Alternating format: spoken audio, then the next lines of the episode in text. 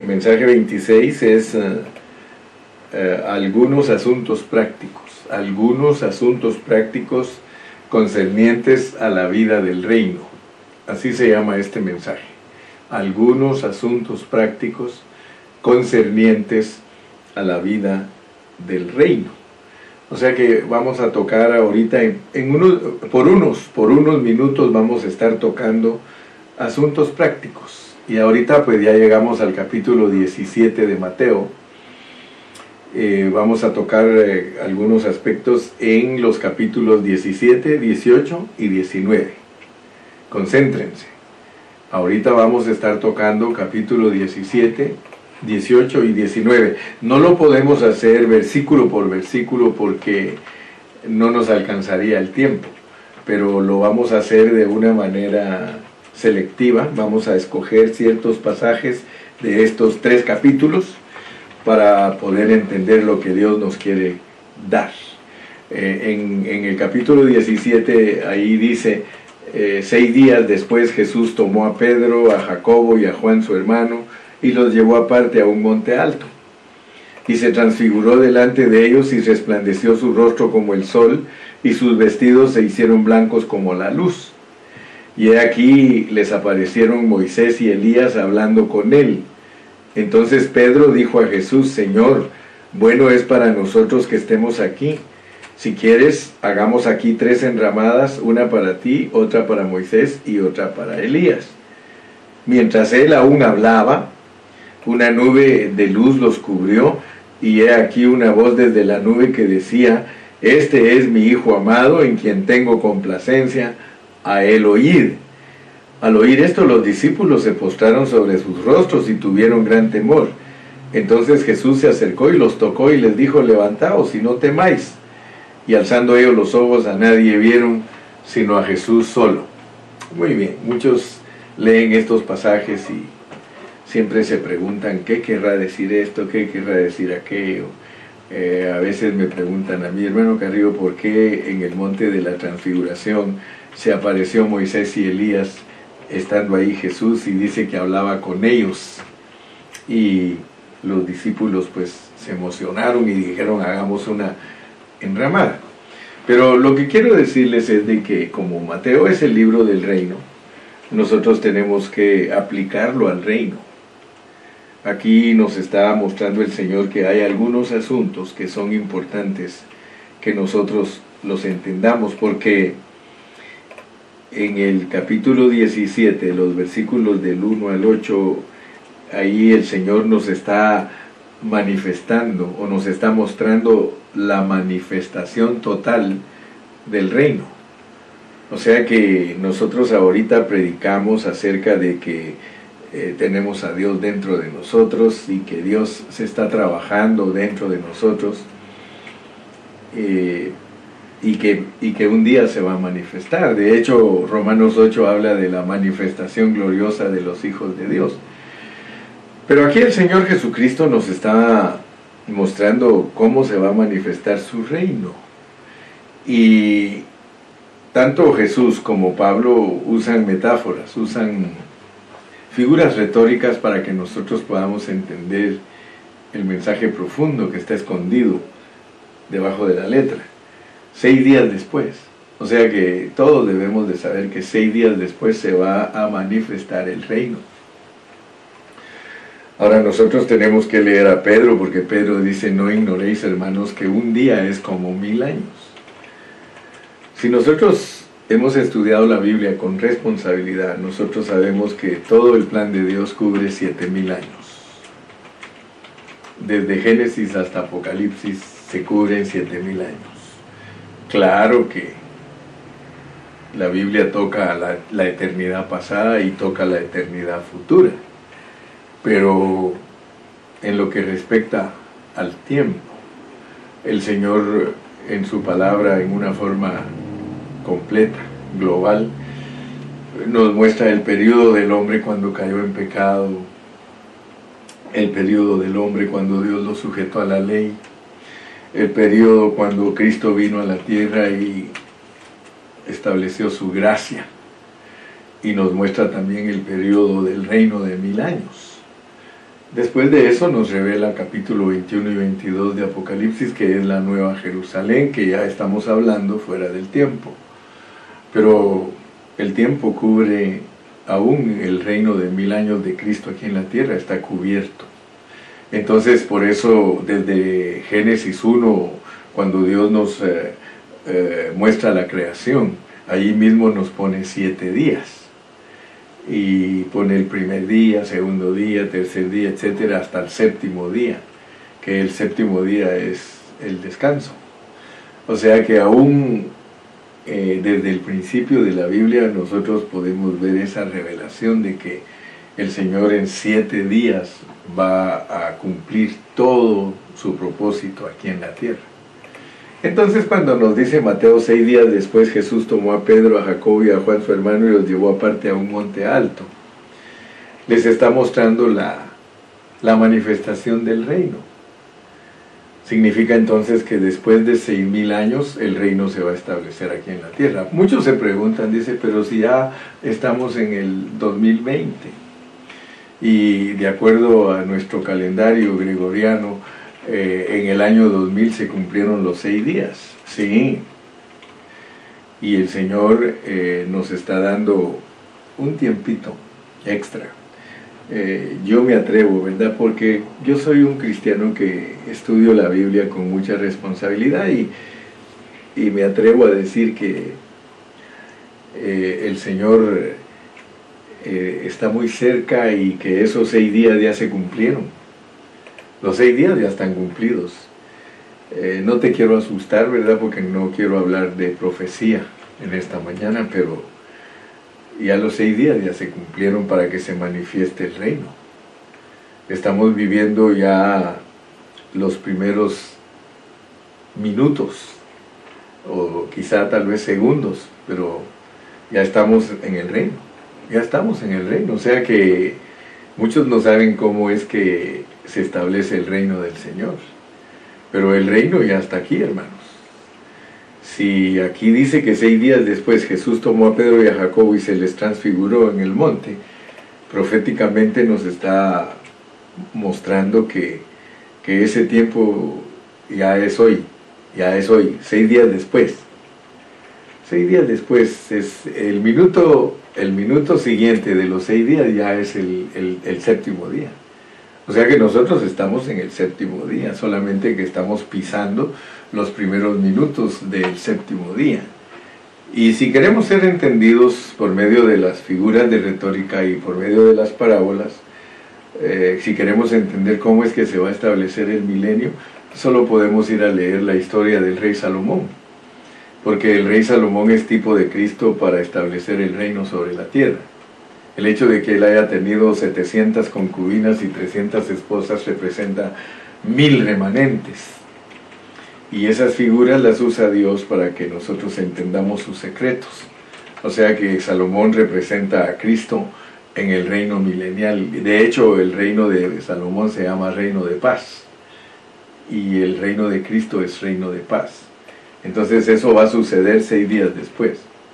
Ya está ya estamos en los minutos, así que no te asustes eh, de las cosas que van a pasar en estos años. En estos años tú vas a ver cosas que nunca has visto. Eh, de hecho, esta pandemia nos agarró infragantis porque ninguno se imaginaba que iba a venir un virus que iba a matar tanta gente y que se sigue muriendo la gente. Ya ahorita en el mundo entero ya se murió un millón de personas y ahora dicen que va a estar peor. Así que tampoco te estoy asustando. Solamente quiero que comprendas cómo es que se establece el reino y cómo el reino tiene asuntos prácticos que nos deben de ayudar para vivirlos. Son asuntos prácticos. Eh, te quiero decir entonces que aquí en Mateo 17, los primeros ocho versículos nos muestran una visión que Dios le dio a, a sus discípulos, ¿verdad? Eh, ahí se nos dice que a ese monte alto, ahí el Señor se, llevó a sus discípulos y que se les transfiguró, aleluya, y que apareció Moisés y Elías hablando con, con él. Pero lo importante es que dice que mientras él hablaba, Moisés y Elías se desaparecieron y que la voz que habló les dijo, este es mi hijo amado en quien tengo complacencia, a él oír. Primero tenemos que ver entonces que un asunto práctico en el reino es oír la voz de Cristo. Tenemos que oír la voz de Cristo. Nosotros, si queremos entender el reino, no podemos depender de los profetas del Antiguo Testamento, ni podemos depender de, eh, de la ley. La ley, ¿verdad? Porque hay muchos hermanos que están confundidos, muchos hermanos que, decía un mi paisano, están chanfleados, están chanfleados, o sea que no han entendido el propósito de Dios. Porque el propósito de Dios no, no, es en este momento, no es la ley. En este momento tampoco la exhortación de los profetas en una manera literal, sino que los profetas y la ley solo son sombra de la realidad nuestra que es espiritual. ¿verdad?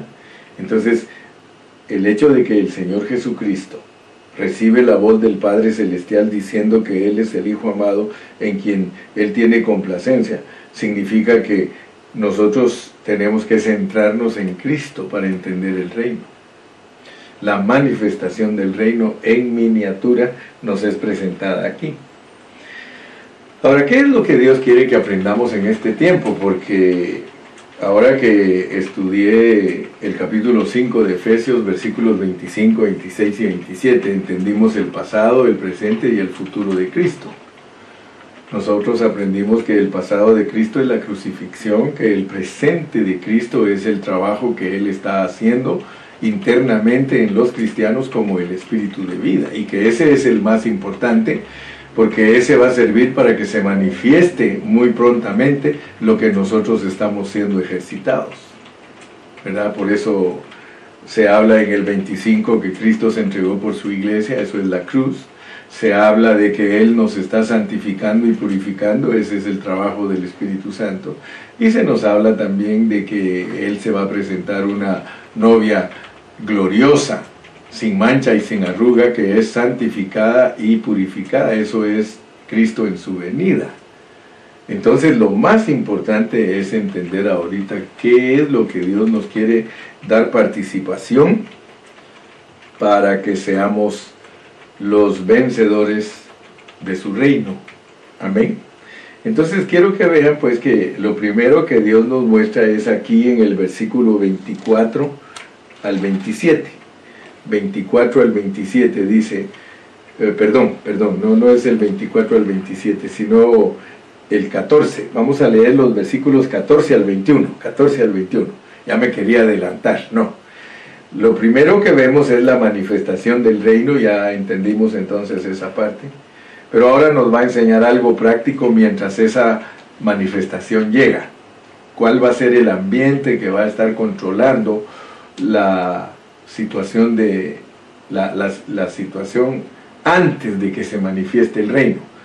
Miren, aquí está, dice en el versículo 14, cuando llegaron al gentío, vino a él un hombre que se arrodilló delante de él diciendo, Señor, ten misericordia de mi hijo, que es lunático y padece muchísimo, porque muchas veces cae en el fuego y muchas en el agua.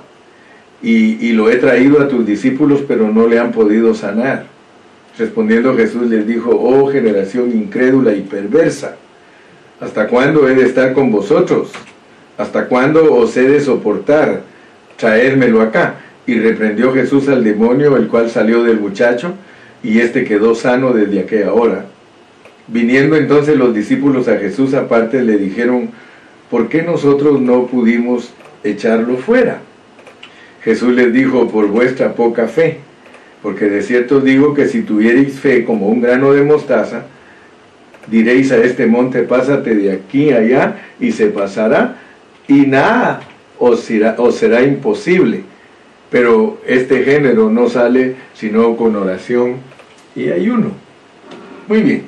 Entonces el, primer asunto práctico que nosotros debemos de ver respecto a la manifestación del reino la manifestación de el reino de Cristo, nosotros tenemos que ver la situación en la que vamos a vivir aquí mientras esa manifestación llega.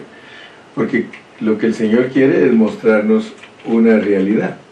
Él quiere mostrarnos cómo es que nosotros como iglesia de Él nos movemos aquí en la tierra, esperando la manifestación de su reino. Quiero que lo vean. La vida de la iglesia es lo máximo. La vida de la iglesia es lo más importante para nosotros los cristianos. Porque en la vida de la iglesia hay un hablar divino de Cristo para nosotros. Ese, ese es el mensaje de la transfiguración. Que nosotros debemos estar atentos con nuestros oídos redimidos para ver qué nos dice el Señor. Este es mi Hijo amado en el cual yo tengo contentamiento a él oír, a él oír. Pero Dios, al decirnos que oigamos a Cristo, y de hecho cada vez que yo predico la palabra del Señor, tú estás escuchando a Cristo hablar a tu vida. Pero como esta es la vida práctica del reino, mientras esperamos la manifestación del reino, tienes que entender que en la vida de la iglesia está el gozo, ahí está la presencia de Cristo, ahí está el hablar de Cristo, pero en el mundo hay un problema. La iglesia está representada por la montaña. En la montaña nosotros disfrutamos a Cristo, que es la vida de la iglesia. La vida de la iglesia es una vida elevada. La vida de la iglesia es una vida con realidad. O sea, aunque somos vasos de barro, dentro de nosotros hay una gloria que se ha de manifestar. Cristo trajo a sus discípulos al aposento, a la montaña, perdón, para manifestárseles, para demostrarles lo que estaba sucediendo en su ser interno y que tenía que suceder en ellos. Por eso les dijo, este es mi Hijo amado en el cual yo tengo complacencia, a él oír, porque quiero demostrarles a ustedes que la realidad de ustedes es el valle.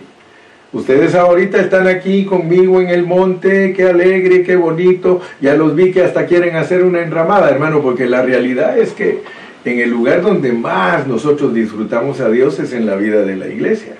Cuando nosotros nos reunimos como iglesia, hermano, ahí disfrutamos a Cristo de una manera tremenda. Y nosotros quisiéramos quedarnos ahí cuando uno canta, cuando uno ora, cuando uno se concentra. ¿No ves que uno levanta las manos y se pierde en la presencia del Señor? ¡Qué maravilloso! Pero el Señor dice, ok, está bien, yo, yo, yo te amo, yo te cuido, yo te protejo, yo te doy todo, pero vente, vamos a bajar al valle, vamos a ir a la realidad. Y cuando bajas a la realidad te das cuenta que este mundo está endemoniado. Tienes que entender eso. Este mundo está endemoniado. Ahora, hay muchos hermanos que tienen de moda el exorcismo. Pero lo tremendo es que ellos quieren hacerle exorcismo a los hermanos, de acuerdo a la pureza de la palabra del Señor, hermano. Los demonios no están posesionados. En los hermanos hay por ahí un hermano que dice que todos los pastores están endemoniados, que todos los cristianos están endemoniados. Hermano, esa es una burla de Satanás para ellos. ¿Cómo me voy a poner yo a creer que todos mis hermanos están endemoniados, hermano? Los que están endemoniados son las personas que viven en el valle, en el mundo. No te, yo, no, yo no te estoy diciendo que los demonios no pueden tener influencia en un cristiano, yo no te estoy diciendo eso. Pero te estoy diciendo que la preocupación de nosotros debe de ser eh, los endemoniados eh, mundanos, porque a esos son los que Dios nos ha mandado a, a liberar. Claro está que nosotros no hemos sido enviados a liberar a todos los endemoniados, porque eso no es bíblico. Lo bíblico es que Dios nos va a usar para liberar a algunos. Algunos que, que están en el mundo y que están endemoniados, Dios nos va a usar a nosotros a liberarlos y traerlos a la vida de la iglesia para que disfruten también el reino que nosotros disfrutamos. De hecho, podemos decir eso sí, que muchos de nosotros antes de venir a Cristo sí estábamos endemoniados, hermano. Y Dios, bendito su nombre, nos liberó y ahora estamos disfrutando de la vida del reino. Gloria al nombre de Jesús. Entonces, algo importantísimo que debes de entender es que Dios está trabajando dentro de ti, por eso Cristo te enseña la manifestación del reino. Se va a manifestar lo que está sucediendo dentro de ti, Cristo se está forjando dentro de ti y te vas a manifestar. Gloria a Dios, hermano. Yo estoy esperando ansiosamente la manifestación gloriosa de los hijos de Dios y, estamos bien cerca de, de experimentarlo. Pero mientras ese momento llega, tienes que saber que la gente está endemoniada. Dime si no están endemoniadas las personas. Míralas cómo actúan. Hoy día, hermano, tú enciendes la televisión para ver las noticias y te quedas asustado de la clase de violencia que se está moviendo en todo el mundo. Asaltos, asesinatos, violaciones, homicidios, pleitos, borracheras, adulterios, fornicaciones. Hermano, eh, eh, te quedas asustado de la manera que el mundo está endemoniado. Dime si no está endemoniado el mundo. Ahí en las noticias sale una pobre mujer caminando en la banqueta y un loco pasa echándole encima, a propósito le echa encima su carro, porque ella está caminando ahí con su carretita de vender frutas y el diablo se le mete a ese, se la pasa llevando y la mata. Y así, eso, eso es solo uno de, de los miles de casos que están sucediendo en el mundo entero, hermano. Entonces nosotros tenemos que saber que, que en el valle, ahí está el problema, y por eso el Señor baja de la montaña y dice que cuando llegaron al gentío, vino a él un hombre que se arrodilló delante de él diciendo, Señor, ten misericordia de mi hijo, que es lunático y padece muchísimo porque muchas veces cae en el fuego y muchas en el agua. Y lo he traído a tus discípulos, pero no le han podido sanar. Gracias a Dios, hermano, que nosotros no somos los que sanamos, sino que es Cristo a través de nosotros. Esa es la lección ahí, hermano. La lección es que el mundo está endemoniado y perverso la, la, generación que nos habla Mateo es una generación incrédula y perversa. Y le doy gracias a Dios porque algunos, mire, cuando quieren interpretar Mateo, no saben cómo interpretarlo porque no le oran a Dios que Dios les dirija para interpretarlo. Porque hay otros pasajes al llegar al capítulo 24 donde dice, de cierto, de cierto digo que no pasará esta generación sin que esto acontezca y tienen problema para interpretar eh, esos asuntos escatológicos del capítulo 24 porque no saben aplicar a qué generación se está refiriendo el Señor. Se está refiriendo a la, a la, a la generación religiosa a la generación que, que, se quería escudar en el judaísmo para decir que estaban agradando a Dios. Hermano, el judaísmo no estaba agradando a Dios. El judaísmo nunca ha agradado a Dios, hermanos.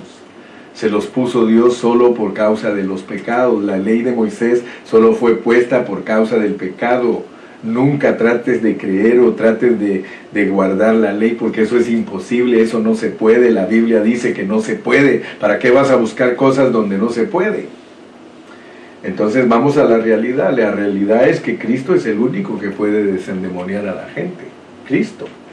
Ahora, Cristo sí puede usarte a ti porque Cristo está en ti, pero para que Cristo te use a ti, tú tienes que ser una persona de oración y ayuno, pero no para ir a hacerlo. Ah, espéreme hermano, yo ahorita voy a ayunar para ir mañana a echar fuera ese demonio. No, no, no, no.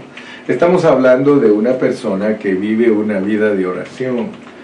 Es una persona que todo el tiempo está en oración debido a que sirve a Cristo, debido a que tiene a Cristo dentro de él entonces esa persona es de oración constante. Todo el tiempo estamos en oración, estamos en oración, estamos en oración. Y cuando Dios nos pone a ayunar, también ayunamos. Yo no tengo problema de eso. Cuando Dios me pone a ayunar a mí, yo ayuno, hermano. Y Cristo a través de mí va a desendemoniar. Pero no a todos, no a todos. Va a desendemoniar al que Él quiere limpiarlo y traerlo a sus pies. ¿De qué me sirve a mí desendemoniar a toda la gente, hermano, si no la traigo a Cristo y no la traigo a un reino, a un reino, porque el propósito es traer a las personas al reino. Ahora, notemos pues, el segundo asunto, práctico. Segundo asunto. El primer asunto práctico es entender que, el primer asunto, que Cristo va a echar fuera demonios usándonos a nosotros. Ese es el primer asunto práctico. Pero no te confundas, no vas a echar a todos los demonios fuera. Algunos los va a liberar el Señor para que tú los introduzcas a la vida del reino. El segundo asunto práctico, y quiero que lo veas, es que en el reino se es flexible. En el reino se es flexible. Mira, vamos a leer esa parte, versículo 24. Cuando llegaron a Capernaum, vinieron a Pedro los que cobraban las dos dracmas y le dijeron, vuestro maestro no paga las dos dracmas. ¿Qué contestó él? Sí, sí, sí paga. Y al entrar él en casa, Jesús le habló primero diciendo, ¿qué te parece, Simón? Los reyes de la tierra, ¿de quiénes cobran los tributos o los impuestos? ¿De sus hijos o de los extraños? Pedro le respondió, de los extraños. Jesús le dijo, entonces Pedrito, los hijos están exentos. Le está diciendo, mira, Pedro, tú dijiste que yo soy el Cristo, el Hijo del Dios viviente. Tú estás diciendo que yo soy Dios. Pues tú estás bien porque cuando tú dijiste que yo soy Dios, yo soy el dueño del templo. Entonces, ¿cómo puede ser que yo le pague? Y fíjese que no le estaba pidiendo impuestos para el gobierno romano, le estaba pidiendo impuestos para el templo, para un asunto espiritual. Entonces yo quiero que ustedes vean pues que el Señor Jesucristo dice aquí en el versículo 27, sin embargo, para no ofenderles, ve al mar y echa el anzuelo y el primer pez que saques, tómalo y al abrirle la boca vas a hallar un estatero, tómalo y dáselo por mí, por, por mí y por ti.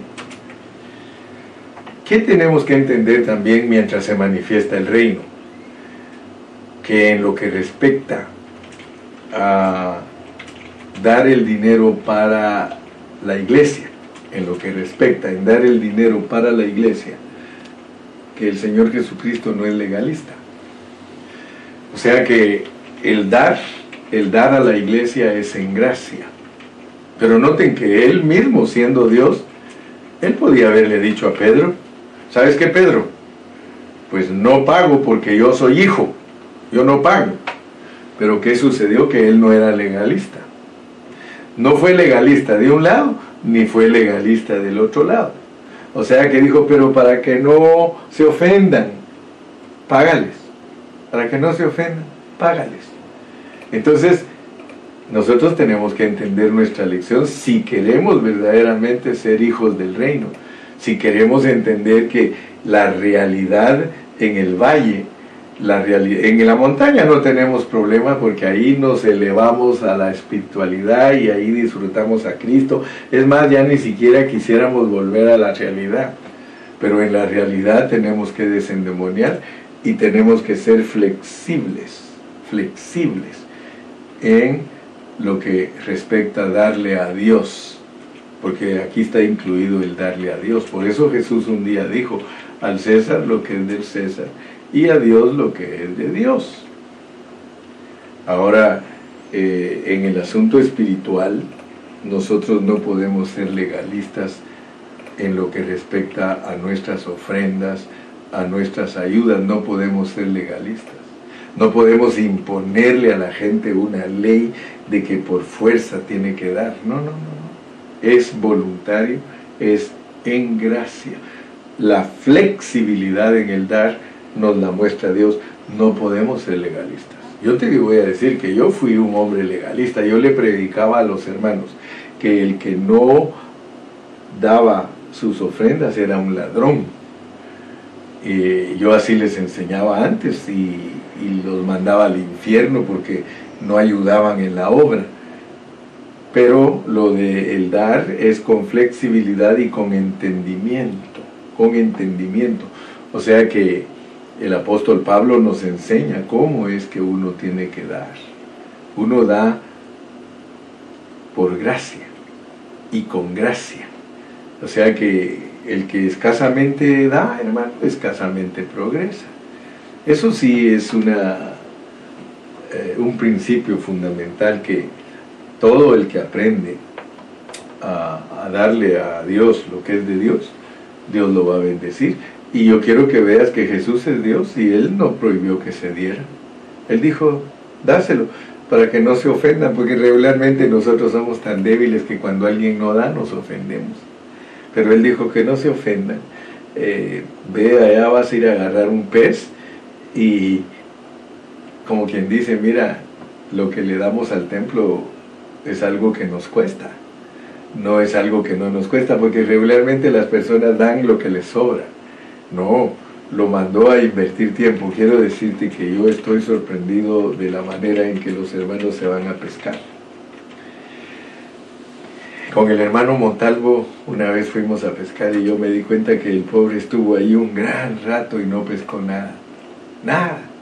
Tres horas ahí tratando de pescar y no pescó nada. O sea que eh, la lección de lo que nosotros tenemos que hacer mientras esperamos la manifestación del reino es que lo que nosotros le damos a la vida de la iglesia no es algo que nos sobra, sino algo que nos cuesta, algo que en nuestro tiempo se invierte, porque nosotros invertimos nuestro tiempo para ganar el dinero que damos para la iglesia.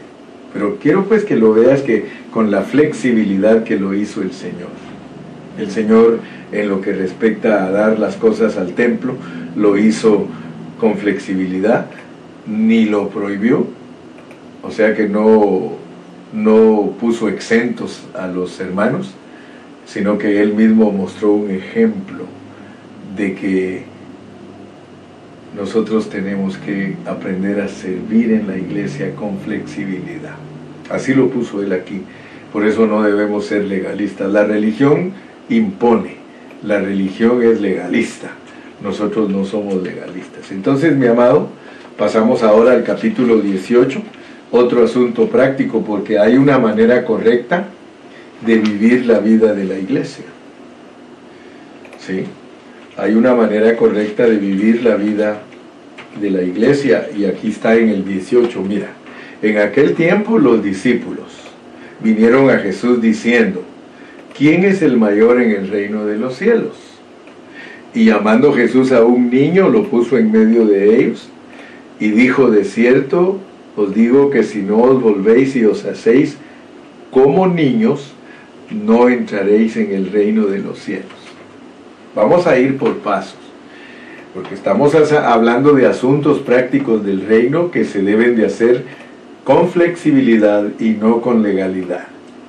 Pero ahora viene el Señor y nos pone a los niños. Dice, así que cualquiera que se humille como este niño, ese es el mayor en el reino de los cielos. Unamos pues, unamos los pasajes. Manifestación del reino. Mundo endemoniado. Nosotros, dándole a Dios con flexibilidad, pero únicamente si somos como niños. Si nosotros no somos como niños, nosotros no vamos a poder complacer a Dios. Nosotros, el reino no es de nosotros. El reino es de nosotros cuando nosotros somos como niños. Sabes que los niños son pobres. En el capítulo 5 de Mateo dice, bienaventurados los pobres en espíritu, porque de ellos es el reino de los cielos. Entonces, yo al hablarte de asuntos prácticos del reino, y por favor ponme mucha, mucha, mucha atención los asuntos prácticos del reino son para que tú aprendas a vivir aquí en la tierra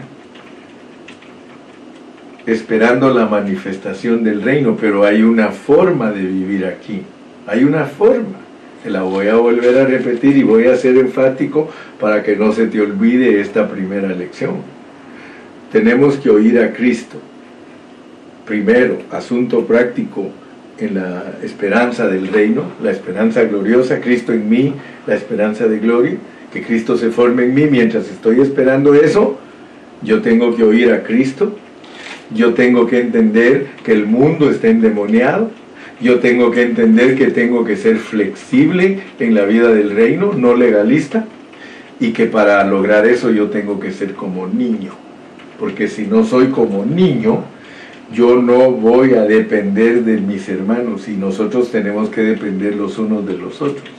Los niños, Dios los pone de ejemplo porque ellos dependen los unos de los otros. Por tanto, si tu mano derecha, o si tu mano o tu pie te es ocasión de caer, córtalo y échalo tú, échalo de ti, porque es mejor entrar en la vida cojo o manco que teniendo dos manos o dos pies y ser echado en el fuego eterno. Entonces aquí, cuando nos habla de niños, es de negación. Un niño se niega, fácilmente se niega un niño. Mira, el niño si el papá lo corrige porque hizo las cosas mal, le pega, el papá le pega. Pero el niño no guarda rencor contra su papá. Al ratito está abrazando a su papá y, y diciéndole que lo quiere mucho. ¿Por qué? Porque ese niño aprende a ser flexible. Ninguno de nosotros va a ser flexible si no toma la posición de niño. Si no fuereis como niños, no heredaréis, no entraréis en el reino de los cielos. Y dijo, de cierto os digo que si no os volvéis, si no os hacéis como niños, no entraréis. Entonces, el propósito, el propósito de ser niños es que nos perdonemos unos a otros. Vuelvo a repetir la lección para que se nos quede. Los asuntos prácticos del reino primero es oír a Cristo. Después de oír a Cristo, estar conscientes que el mundo está endemoniado. Después aprender a darle a Dios lo que es de Él en una forma flexible, pero siendo como niños. Gloria al nombre del Señor, perdonándonos los unos a los otros.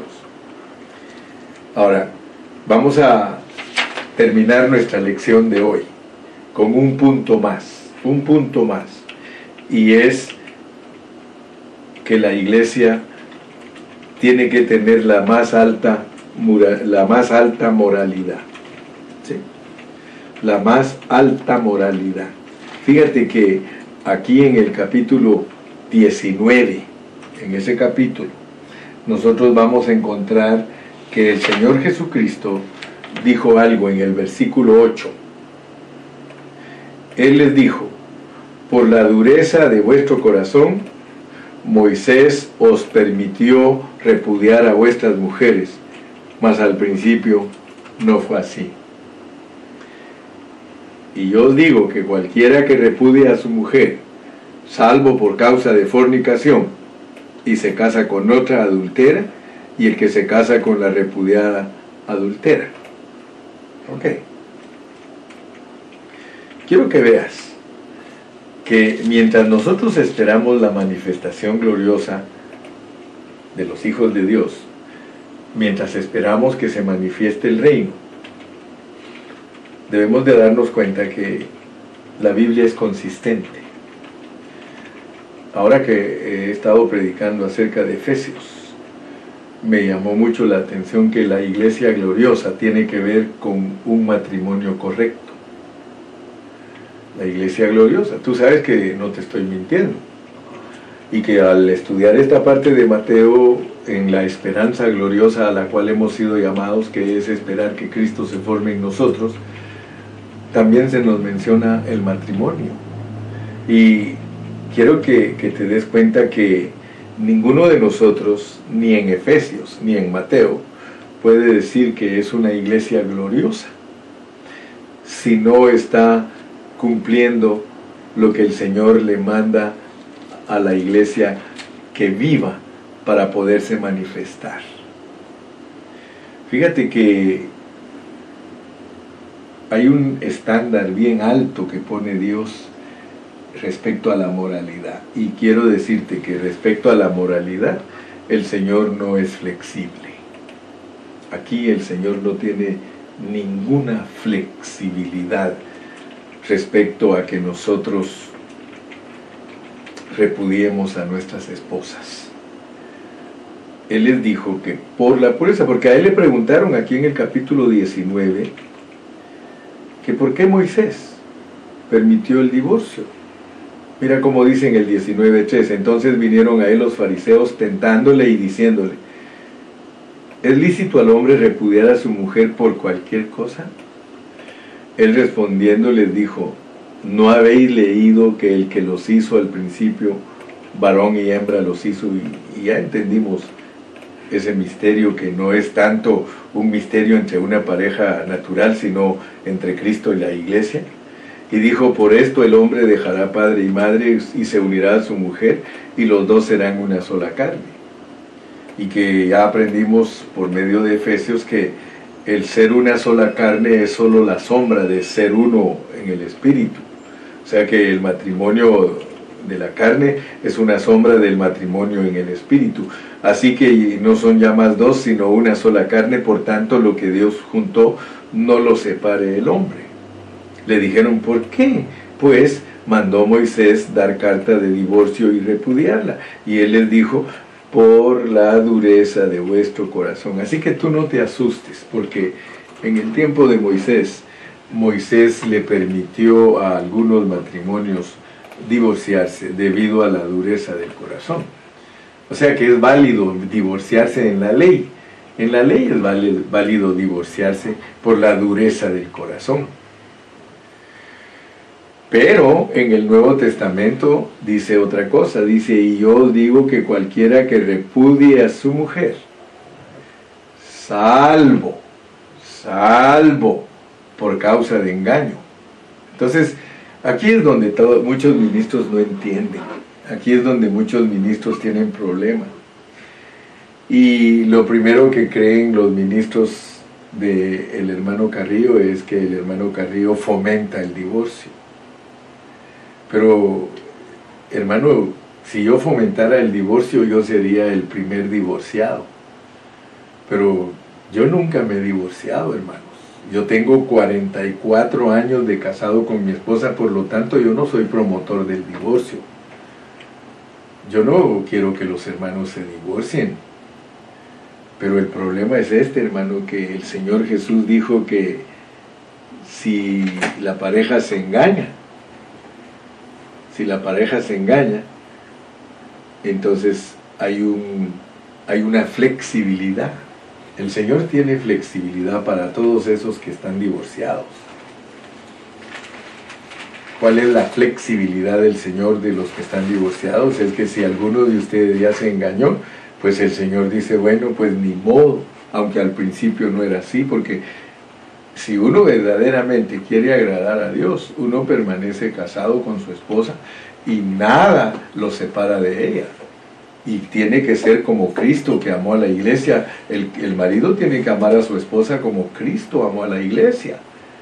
Pero aquí el Señor, hermano, para todas esas personas que tienen la desdicha, porque divorciarse es una desdicha, hermano. Divorciar, divorciarse no crean ustedes que es algo bonito. Eso no es bonito, hermano.